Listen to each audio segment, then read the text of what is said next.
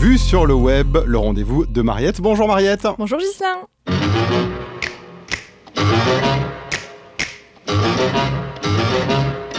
Je suis totalement fan de ça. La famille Adams en introduction de votre chronique, ça s'annonce mortel aujourd'hui Mariette. Et tout à fait, puisqu'on va parler de la mort aujourd'hui Gislain, mais rassurez-vous, rien de morbide, hein, puisqu'on va parler plus précisément de vulgarisation de la mort avec Juliette. Juliette, c'est une ancienne étudiante en archéologie anthropologie classique et archéologie biologique, rien que ça, qui vulgarise donc la mort et le funéraire avec son blog Le Bizarreum, et le tout dans la bonne humeur, la bienveillance et le respect, ça qui était important. Rien de paranormal ou de macabre, vraiment, mais à travers donc le prisme historique.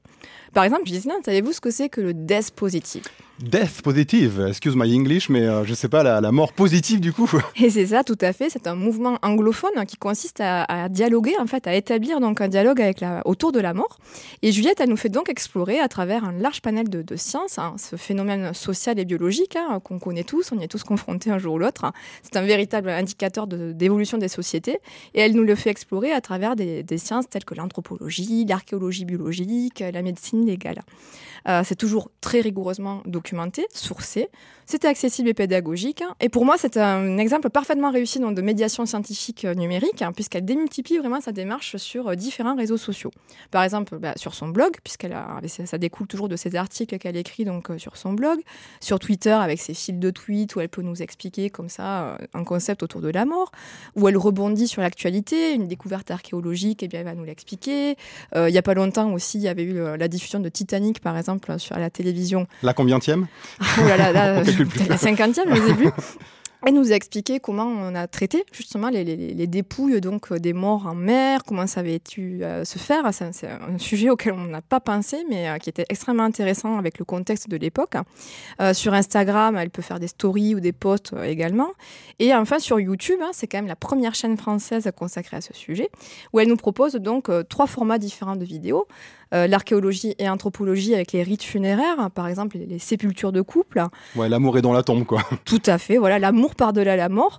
Euh, Pose mortuaire, qui est une libre expression avec des invités où elle fait des comptes rendus également sur ses voyages. Et enfin, mon préféré, la minute creepy.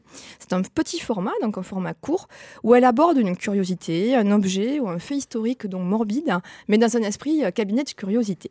Connaissez-vous par exemple les Frozen Charlotte Frozen Charlotte, je sais pas, ça a l'air bon, c'est un dessert glacé, c'est ça? Alors ça aurait pu, mais en fait ce sont des petites poupées de porcelaine qu'on offrait, aux enfants à l'époque victorienne dans des cercueils plutôt curieux comme choix, me direz-vous, que d'offrir euh, ce genre de choses à des bambins.